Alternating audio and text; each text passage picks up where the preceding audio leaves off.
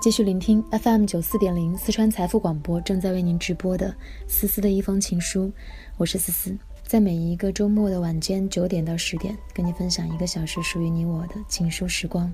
关于婚姻的心灵鸡汤都一再强调，持续不断的改造男人，把男人打造成适合自己的模型，才是家庭幸福的基石。真正的已婚妇女大多数对此嗤之以鼻。如果婚前的热情都改造不了男人，更别指望婚后的琐碎与现实，去化腐朽为神奇。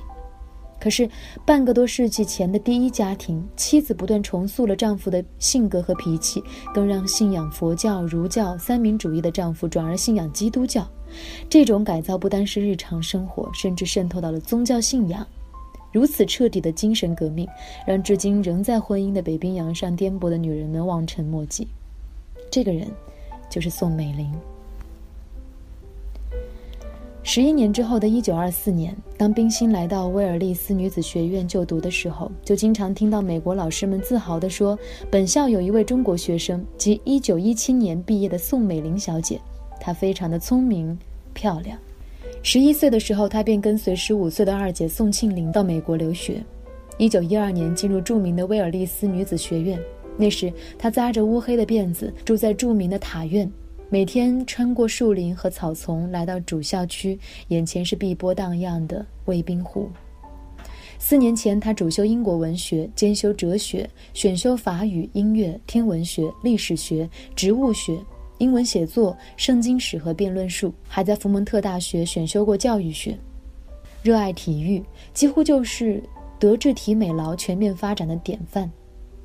美国的十年求学对他影响极大。首先，他能讲一口流利而优雅的南方口音英语，比他的两个姐姐更熟悉美国的习惯和方言。其次，他掌握了最丰富的知识，对中西方文化了解更深，演讲、交际等能力也是巨大的提升，为他日后的外交活动提供了便利。第三，生活与观念更西化，用他自己的话来说，除了面孔以外，已经全盘美国化了。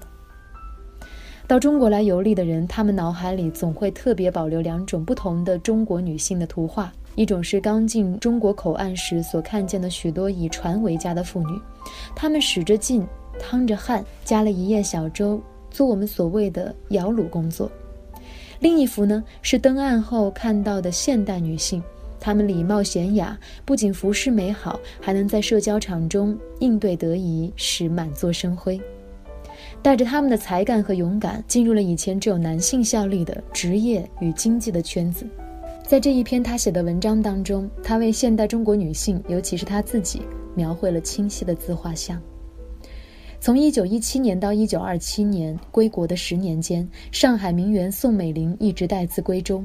尽管有过与刘继文若有若无的婚约，她却一直未下决心。两位姐姐，一位嫁给了孔子七十五代玄孙山西首富孔祥熙，一位嫁给了革命先行者孙中山。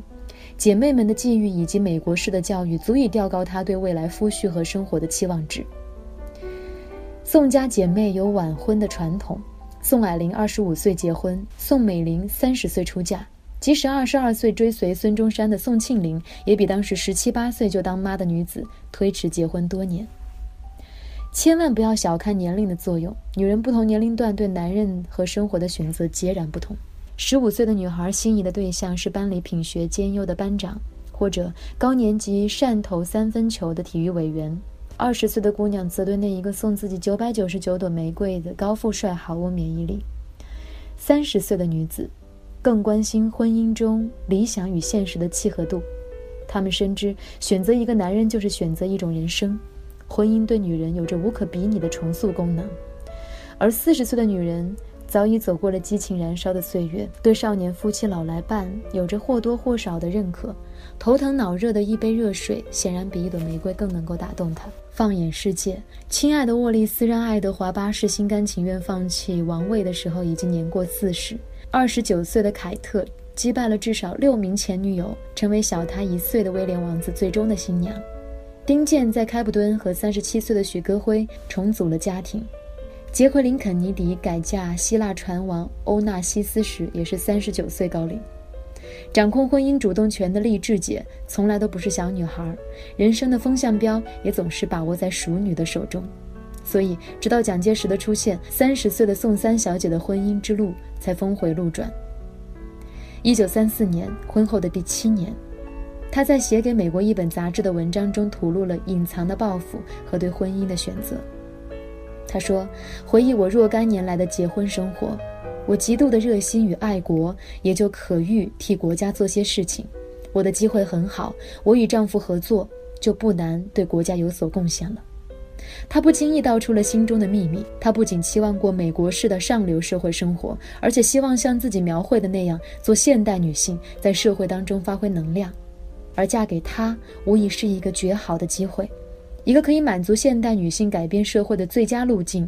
这是在复杂而动荡的时事中，一个接受了美国贵族式教育的女性最可慕的生活选择。于是，在两人双手交握的那一刻，民国史上的黄金搭档。诞生了。很多人说这桩婚姻是宋霭龄牵线搭桥，蒋介石刻意逢迎。宋美龄的秘书张子葛也曾经半开玩笑地问过他婚姻的真相。他微笑着说：“这桩婚姻自始至终都是我自己做主，与阿姐何干？至于蒋介石和我结婚是为了走英美路线，那更是天大的笑话。”虽然两人的结合既有你情我愿的互动，也有各自所属阵营的认可和推动，但主动权。始终掌握在待嫁的宋美龄的手中。一个对自己和生活了解得如此透彻的女子，怎么会听由旁人摆布呢？选择了婚姻，接下来便着手按照期望值打造丈夫了。她的规划有条不紊。首先，她需要确立自己唯一的合法妻子地位。王者之师向来名正言顺，于是1927年9月28号、29号和30号，《上海申报》连续三天刊登了题为“蒋中正启事”的单身声明：“毛氏发妻早经匹离，姚陈二妾本无契约。”从此，她成为唯一的不可撼动的蒋夫人。第二，描绘并兑现愿景，结成牢固的事业夫妻档。中原大战爆发后，中央政府缺钱，蒋介石找时任财政部长的宋子文筹钱被拒绝，他便亲自去游说。他来到亲哥哥的面前，把房产和珠宝拿来做抵押，斩钉截铁地说：“如果蒋介石殉难，他也将一同赴死。”他的举动震撼了一向注重亲情的家人。宋子文很快便转变了态度，积极筹钱。西安事变中，他冒着生命危险亲往救夫。登上美林号专机前，他把手枪交给外籍顾问瑞纳，说：“如果有人对我有什么不礼貌的行动，你可以立即把我枪杀掉。”他用梅干菜盒子装着他爱吃的食物出现在他的面前时，他泪如雨下，说：“你怎么来了？如入虎穴矣。”反而是他冷静地安慰他：“夫妻间的救助，只那么至关重要的一次，便足以奠定一生的情分。”在四十六年的婚姻中，他倾尽全力为他做绿叶，他的八面玲珑和善于交友，成为民国政府最好的柔和剂与统战部长。第三，促成他改信基督教，在事业共识的同时达成精神共识。宗教信仰向来是原则问题，绝不是你为佛祖烧香，我替上帝祷告那么的简单。不同的宗教信仰派生出不同的世界观和价值观，不仅异教徒夫妻很难和谐，多少人类的战争也起源于宗教的差异。难道基督教比佛教更先进吗？当然不是。抛开它的西化背景，基督教教义显然更适合第一家庭。基督教信奉一夫一妻、平等互爱、相互扶助，这显然比当时东方盛行的一把茶壶配四个茶杯、男尊女卑的社会秩序更能够维护女性的权益。蒋介石在日记当中曾不止一次倾吐对他的款款深情，比如说：“三妹爱鱼之切，无微不至，比之谓鱼牺牲幸福，一成不少。而鱼不能以智慧得业自勉，是诚愧为丈夫矣。”三妹待我之笃，而我不能改变凶暴之习，任性发怒，使其难堪。字里行间的体谅、支持、疼惜，毫无传统的大男子主义，充满了爱与平等的罗曼蒂克。再者，信仰不同，他怎能获得英美同盟的真正认可呢？有人质疑他们之间的爱情，什么样的爱情能够高于半个世纪同生同死的陪伴？什么样的爱情能够强于对事业共同的追求？什么爱情能够强于对共同事业的追求？什么爱情能够超越对相同利益的守护？什么爱情能够浓于你中有我，我中有你的默契？西安事变时，他在给蒋经国、蒋纬国的遗书当中叮嘱：“我一生唯有宋女士为我唯一之妻，如你们自认为我之子，即宋女士亦即为两儿唯一之母。我死后，无论何时，皆需以你母亲宋女士之命侍从，以慰无灵。”如果这都不算爱，真是再找不出更感天动地的爱情宣言了。婚姻是成人的契约，缔约前能够清晰地认识自己，明白自己的所需、所得、所负、所弃，是基础。同时，婚姻也是一个彼此看透、重新评价对方的过程。当两性的神秘与成长的青涩褪去，当爱上爱情本身的时光溜走，当两个人无限靠近、坦然裸诚相对时，彼此的爱是否依然存在或浓烈，取决于双方内心真正默契的程度，取决于双方的智慧是否势均力敌。他的人生最大的幸运在于认清了自己，并且选对了婚姻，为自己赢得了最合适的舞台。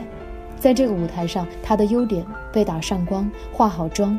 缺点却被巧妙的遮蔽，最难得的是，她智慧又潜移默化的改造了丈夫。而大多数女人最难的，往往是获得丈夫的欣赏。改造男人可行吗？总得有说服他们愿意接受改造的理由吧。不管这理由是爱情、家世、财富、理想、智慧，还是同生共死的担当。一九四九年五月，蒋介石大势已去，准备逃往台湾。五月五号的下午，他带着蒋经国专程来到上海的东平路，这是他当年与宋美龄结婚时的新居爱庐。临别前，他要再看一眼。那时，宋美龄尚在美国，不知归期。当天晚上，他在日记里写道：“福与金儿同往虹桥路岳父母墓前，静静告别。回程到东平路爱庐视察，全市皆空，但觉凄凉与愧惶而已。”无论何时，他始终在他心底。所有的爱情都基于欣赏，很难想象有人会爱上自己轻视的人。在一场情感 SPA 当中，相互欣赏犹如滋润的底油，可以调入玫瑰、薰衣草、迷迭香、罗勒、茶树、佛手柑等等不同的单方精油，散发各异的香气，柔和不同的疗效，犹如一场心灵的融合、接纳与改造。真正爱你的那个人，从来无需处心积虑的讨好，哪怕他英俊无双、学霸宇宙、富可敌国、权倾天下。一个女子最可怕的就是把自己当做一件礼物，按照流行的样式包装，揣测她的口味改造，然后打包送上门去，巴望着别人珍惜自己。你一定要明白，你不是礼物，做你自己，清楚了解我的爱憎和优势，不要盲目的迁就别人，最后被别人说。没有个性，不喜欢，所以宋美龄没有成为糟糠，而是做了达令。感谢你今天一个小时的陪伴，这里是思思的一封情书，我是思思，一封情书，明晚见。